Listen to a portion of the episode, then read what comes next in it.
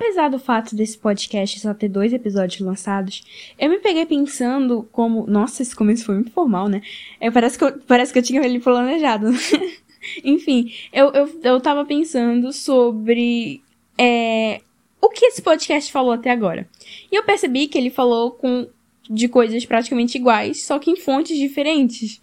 Tipo, o primeiro episódio eu falei sobre o quê? Falei sobre a série Fleabag, falei sobre o filme Star Wars, sabe? Falei série, filmes. O segundo episódio foi filme, séries. Séries assim animadas, mas desnecessárias. E eu comecei a pensar o que que eu poderia falar é, em um episódio que não fosse é, intrinsecamente sobre filmes e séries, ou qualquer tipo de mídia audiovisual. E por que intrinsecamente? Porque nunca vai ser nada 100% limpo, porque praticamente todas as minhas referências vêm de mídias audiovisuais.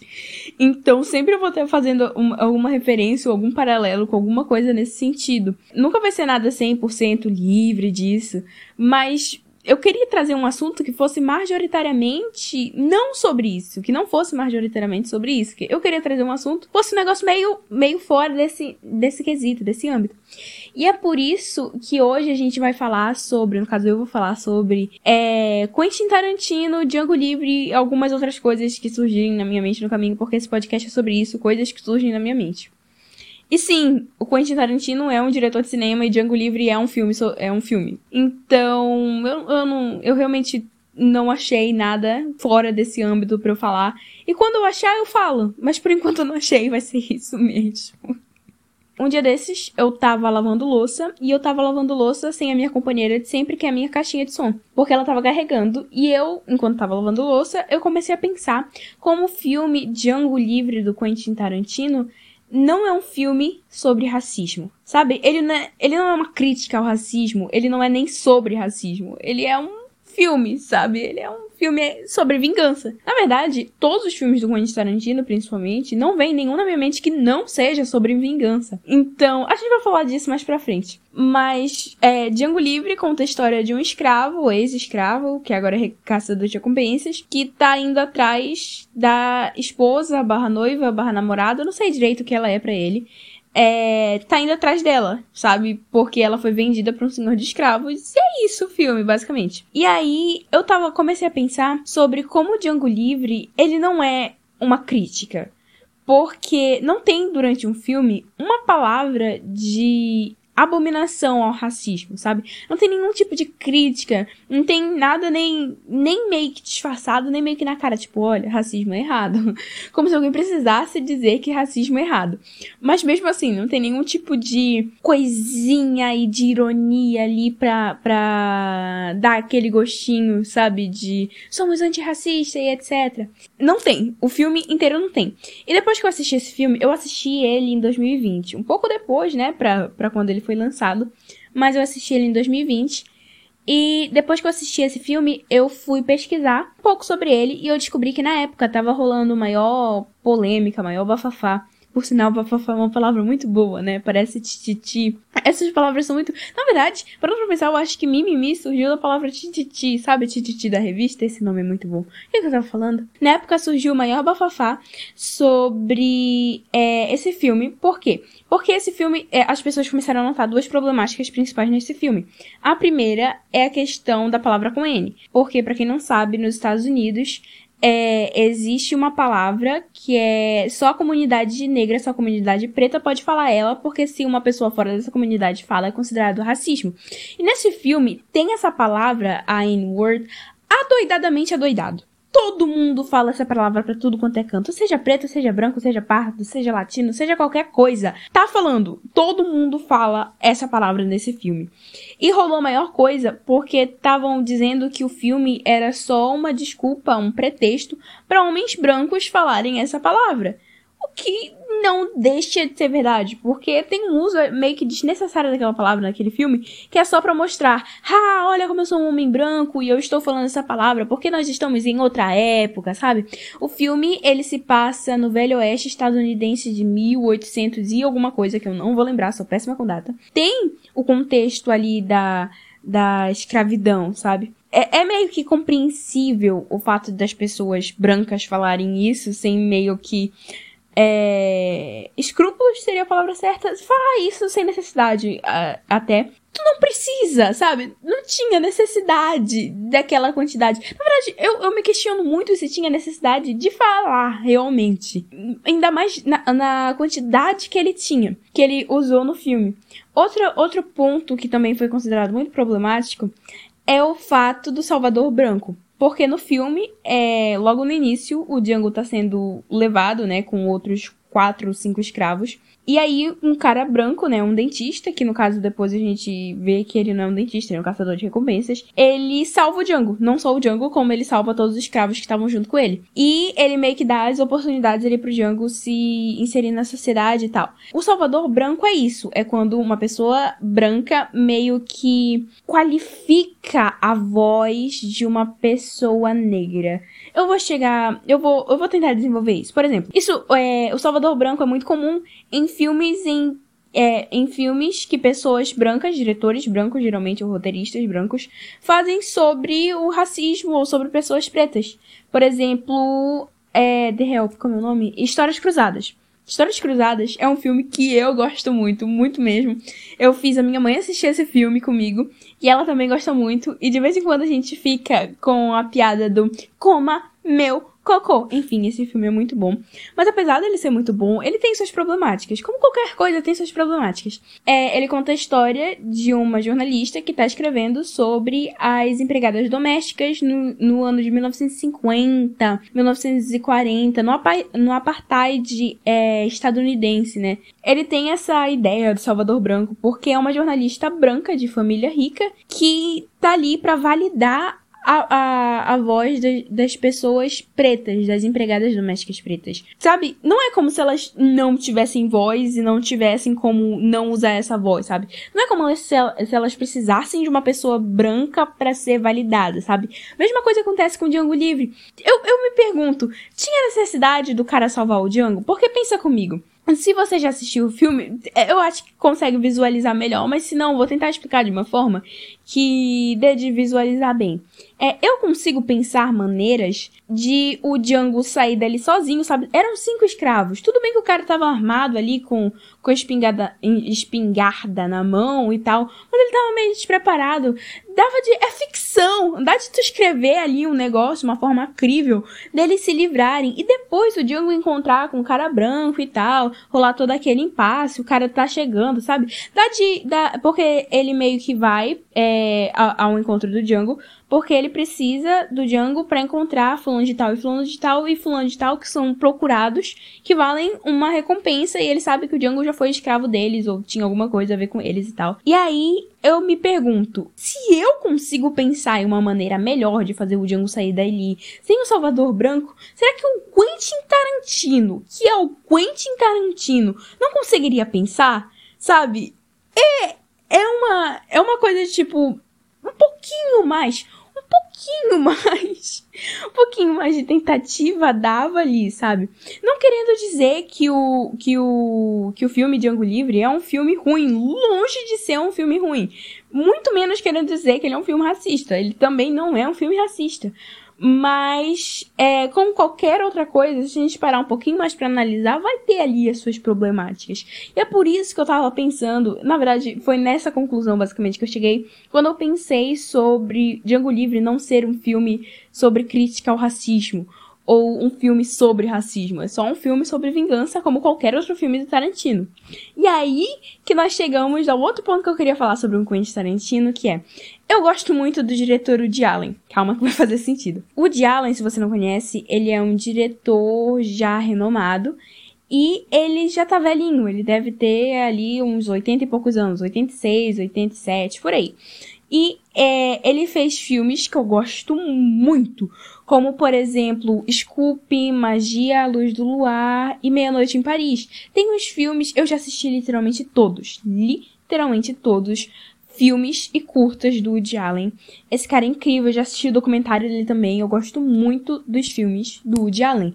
O Woody Allen, ele tem uma. Ele criou uma estética pros filmes dele que tu bate o olho. O, o filme passa tipo dois segundos, tu bate o olho e diz assim, Woody Allen, sabe? A estética do filme dele é que não importa o filme. Não importa se é em Roma, se é em Veneza, se é em Paris, se é nos Estados Unidos, se é na Grécia, se é no Brasil, se é na África do Sul, não importa onde o filme seja.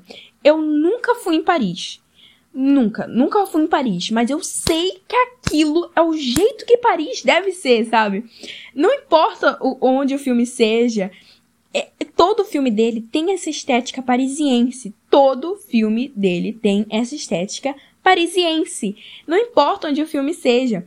Isso funciona muito bem para filmes como Meia Noite em Paris, Magia Luz do Luar, que se eu não estou enganada se passa em Roma ou em algum lugar da Itália. É... E Scoop, funciona até mais ou menos bem para Scoop. É, mas falha miseravelmente em filmes como é, Um Dia de Chuva em Nova York. Eu tenho uma amiga que já tá cansada de escutar eu falar mal desse filme. Porque assim, quando eu fui assistir Meia-Noite, ou é, Um Dia de Chuva em Nova York, eu fui, assim, eu, eu li o nome do, do diretor, Woody Allen. O filme já tinha ganhado pontos comigo. Eu li o nome da atriz principal, Ellie Finnegan. O filme ganhou mais pontos comigo.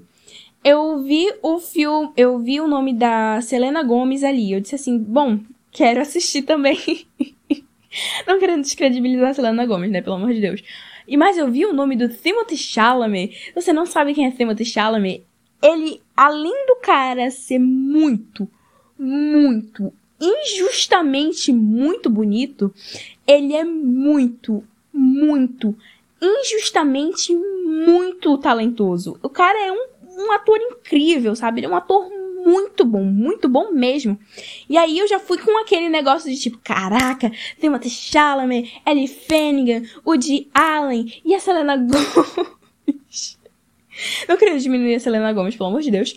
Mas que. Mas é que a Selena Gomez não é aquela atriz, sabe? Ela é atriz de Os Feiticeiros de Waverly Place ou Monte Carlo, sabe? É, é, é aquela atriz. E aí eu fui tipo, caraca, esse filme vai ser muito bom. Assisti o filme. Menina, uma hora e meia desperdiçada da minha vida. Fiquei uma hora e meia mais velha pra quê? Pra quê? O filme é horrível, o filme é horrível. Dece decepcionadíssima com o Woody Allen, dece decepcionadíssima com a Ellie Finnegan, decepcionadíssima com o Timothy Chalamet. Só a Selena Gomez que se salvou ali no meio. É porque eu não esperava muita coisa dela. Não que ela foi ruim no filme, ela só foi Selena Gomez, sabe? Ela foi normal. Então, ela foi a única ali que salvou mais ou menos. A personagem, a personagem dela era, ela era, meu Deus, a personagem dela era menos pior ali naquela situação. E aí eu fui atrás desse roteiro para eu ler, só que eu acho que o Woody Allen ficou com tanta vergonha, mas tanta vergonha desse roteiro que ele sumiu com o roteiro da internet, ele sumiu do mapa sumiu. E olha que ele foi o próprio produtor do filme dele. Por que será, né? Por que será? Porque é, eu acho que alguma produtora deve ter lido, alguma não, eu acho que todas as produtoras que ele parou devem ter lido o roteiro e disse assim, Woody, isso daqui não tá bom. E ele diz assim, ah é? Eu vou fazer o mesmo. Tá aí. Fracasso de bateria, filme horrível, horrível, horrível. Voltando ao que eu estava falando, o Woody Allen. É, Woody Allen, ele tem essa estética parisiense e ele usa isso em todos, literalmente todos os filmes dele. Parece que ele viu que deu certo e ele continuou naquilo, sabe? Ele insistiu e disse assim, vai ser isso até o final. E como eu disse, tem um, uns filmes que funcionam muito bem com isso. Tipo Meia Noite em Paris, Scoop, Magia Luz do Luar. Mas agora, o resto... Tem um filme que é literalmente... É um curta, na verdade, porque o filme é uma coletânea de vários curtas, de vários diretores diferentes. Nesse curta, é Woody Allen é, ele é, é, a mãe dele vai parar nos céus de Nova York, porque, sei lá porque, nem mesmo porque ela vai parar nos céus de Nova York. E ela fica gigante, ela fica, tipo, mostrando foto dele bebê, tomando banho para todo mundo na cidade de Nova York, sabe? É um negócio muito vergonha alheia. E, e com uma estética parisiense, sabe? A estética dele. O cara não muda, sabe? O cara não muda. Ele é. Ele tá ali ele, ele não mudou. Ele achou o que. o gênero dele que ele criou ali, o de Allen, e ele ficou ali. sabe, na zona de conforto dele. E eu fico me perguntando é, quanto tempo vai demorar pro Quentin Tarantino virar um Woody Allen. Porque assim, Quentin Tarantino é um diretor muito bom, muito bom. Mas talvez ele seja um pouco superestimado, sabe? Porque assim, Cães é, quando Cães de Aluguel, que foi o primeiro filme do Tarantino, pelo Tarantino, dirigido pelo Tarantino, é, saiu, né, Cães de Aluguel, é, foi, um, foi um sucesso, sabe? Porque o cara, ele tem, ele criou uma narrativa própria, basicamente, dele, em que ele cria, ele divide o filme em capítulos. Geralmente um filme, ele tem três atos, sabe? A maioria dos filmes tem três atos. Alguns tem quatro, mas são raros casos. Em que é o ato de, introdu é, de introdução, né? A, introdução à história, introdução ao personagem, desenvolvimento e a conclusão. Basicamente uma redação, só que dividido em três e não em quatro. E aí, ele, ele divide esses três em alguns capítulos, que geralmente são mais de três, são tipo seis, sete, oito capítulos.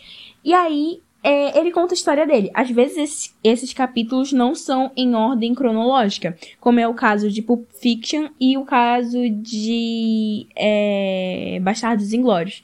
São capítulos que algum. Esse daqui, é, a primeira cena tá no passado, a, a segunda, a segundo capítulo já tá no futuro, a terceira, o terceiro capítulo já é uma cena que estava ao mesmo ponto do primeiro capítulo, mesmo tempo que o primeiro capítulo, só que estava acontecendo em outro lugar, numa outra situação, mas era o mesmo, mesmo momento, sabe?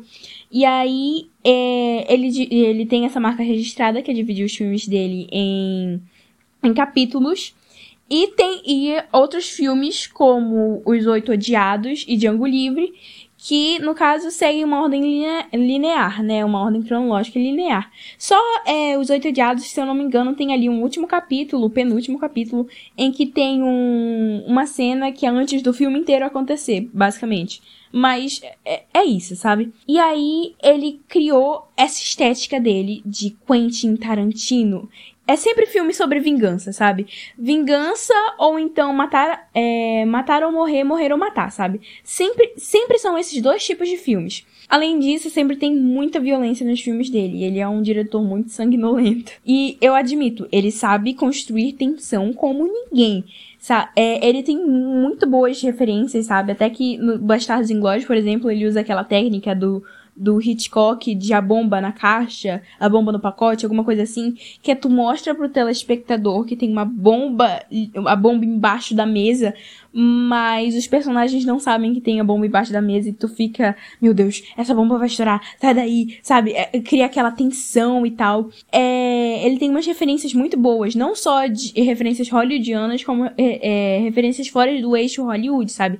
Que o Bill tem muita referência oriental e tal. E ele é um filme, ele é um cara que antes dele ser diretor, ele trabalhou em uma locadora, sabe? A história do Quentin Tarantino é basicamente essa. Ele trabalhava numa Blockbuster. Eu não sei se Blockbuster era uma locadora de filmes em fita cassete ou era uma locadora de filmes de DVD. Não é da minha época, não vou saber dar essa informação específica, mas era uma Blockbuster.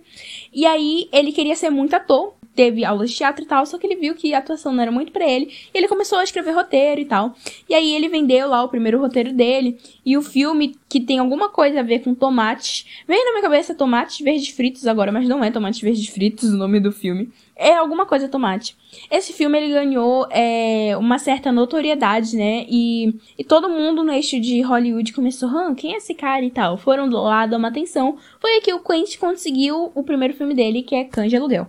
Enfim, Quentin Tarantino, ele sempre tem isso, sabe? A básica dele foi. É, a básica dos filmes dele são essas coisas que eu falei agora. E eu acho que ele ainda não chegou ao, ao nível Woody Allen, porque ele sempre tem essa coisa como. Ele sempre dá uma misturada. Por exemplo. É, ele sempre dá uma misturada nos temas, se é vingança ou se é matar ou morrer, morrer ou matar. Ele sempre dá uma misturada é, nas ordens cronológicas que ele estipulou pro gênero dele. Tipo, ele já divide em capítulos. Se vai ser um capítulo, é, um capítulo linear cronológico, ou se vai ser é, um filme linear cronológico, ou se vai ser um filme mais é, uma, uma sequência de. Uma sequência cronológica meio louca. E aí, é por isso que meio que eu acho que ainda não saturou direito os filmes dele. Nenhum filme dele é ruim, sabe? Nenhum filme dele é ruim. Literalmente todos os filmes dele são aclamadíssimos pela crítica. Se eu não me engano, todos foram indicados a, a Oscar, basicamente. É, são oito. Não são oito, são oito. São oito ou sete. E aí, o cara, tipo, aclamadíssimo. Mas se tu parar pra analisar a obra, as obras completas do Quentin Tarantino, são basicamente a mesma coisa, sabe? É, não muda muita coisa. É tipo Bastardos Inglórios. Bastardos Inglórios é uma coisa vingança, né? Que é na época do nazismo e tal. É Kill Bill, vingança. Django Livre, vingança. É Os Oito Odiados, Matar ou Morrer, Morrer ou Matar é isso, sabe? É, são, são essas. Pulp Fiction, por exemplo, também. É, é, matar ou morrer, morrer ou matar, barra vingança, sabe? É um, é um negócio meio assim, ele dá uma, uma misturada nas coisas que ele propõe a, a contar. E eu acho que por isso que ainda não saturou. Mas se tu for parar pra assistir, tipo, todos os filmes do Tarantino de uma vez só, tu vai ver que é basicamente a mesma coisa. E eu comecei a pensar que diretor não é assim.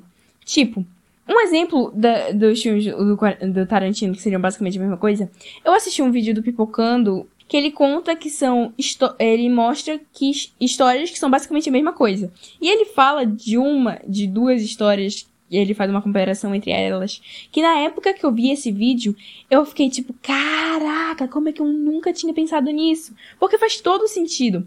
É, ele diz que High School Musical e procurando, é, como treinar o seu dragão, procurando o seu dragão, eu ia falar procurando nenhum, como treinar o seu dragão, são filmes iguais, sabe? São filmes gêmeos, são filmes idênticos. Porque, como é que funciona ali a história dos dois? Tem ali o conflito inicial de eu sou uma coisa, a jornada clássica do herói.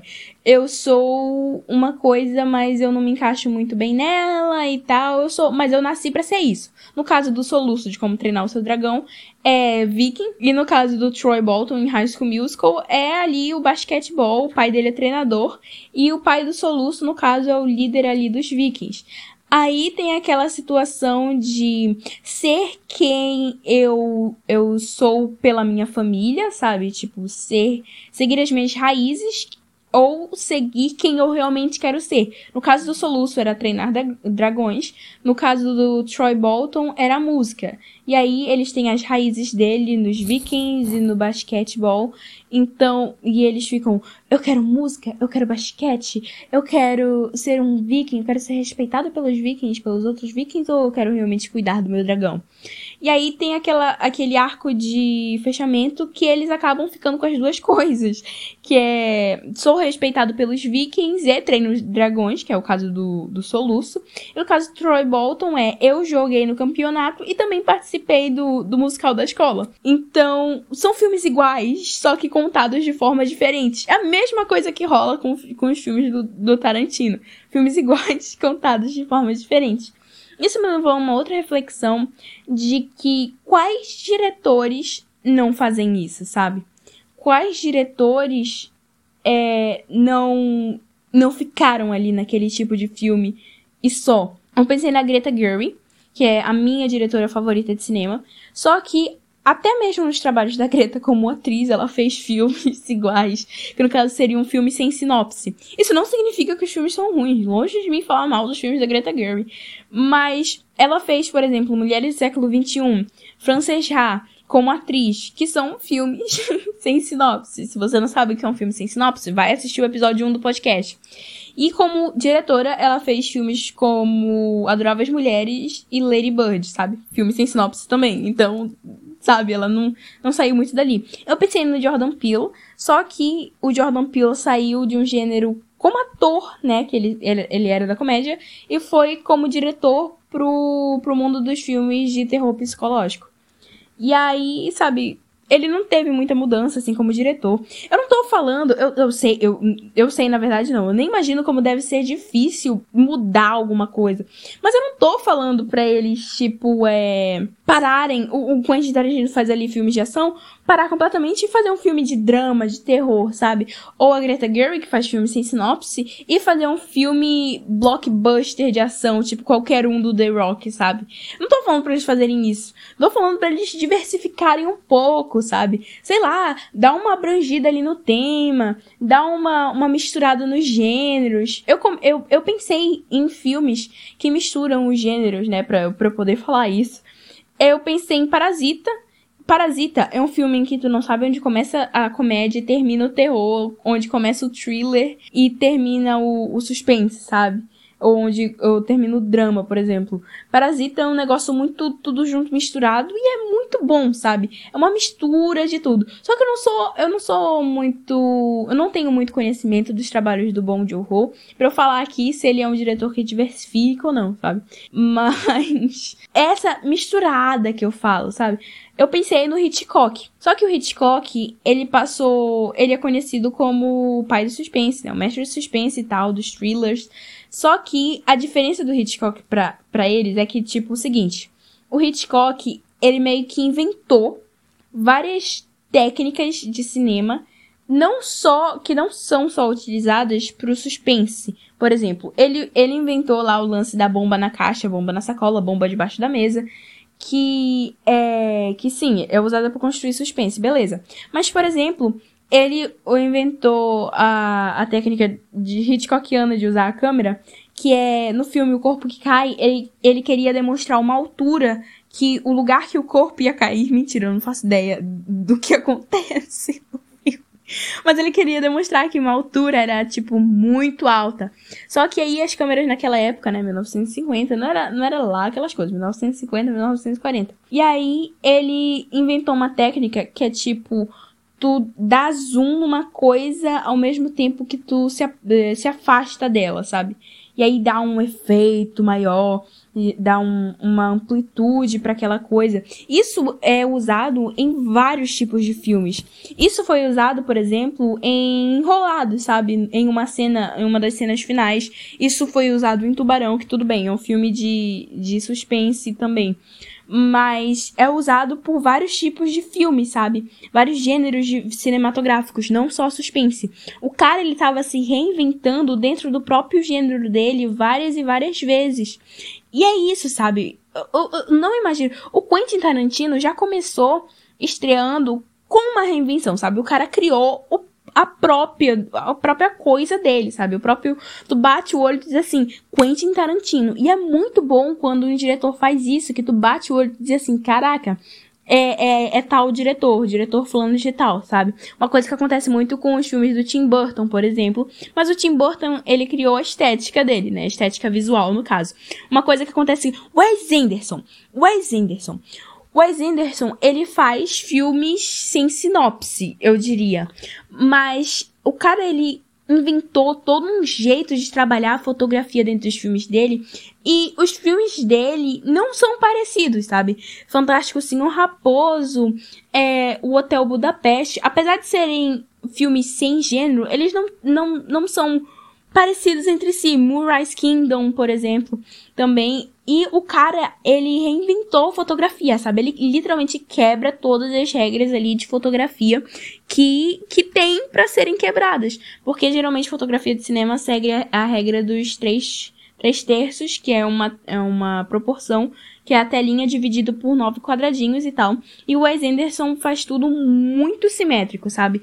Aquilo que tu pode dobrar a cena e vai estar tá batendo as coisas certinho. E aí ele meio que se reinventou, sabe?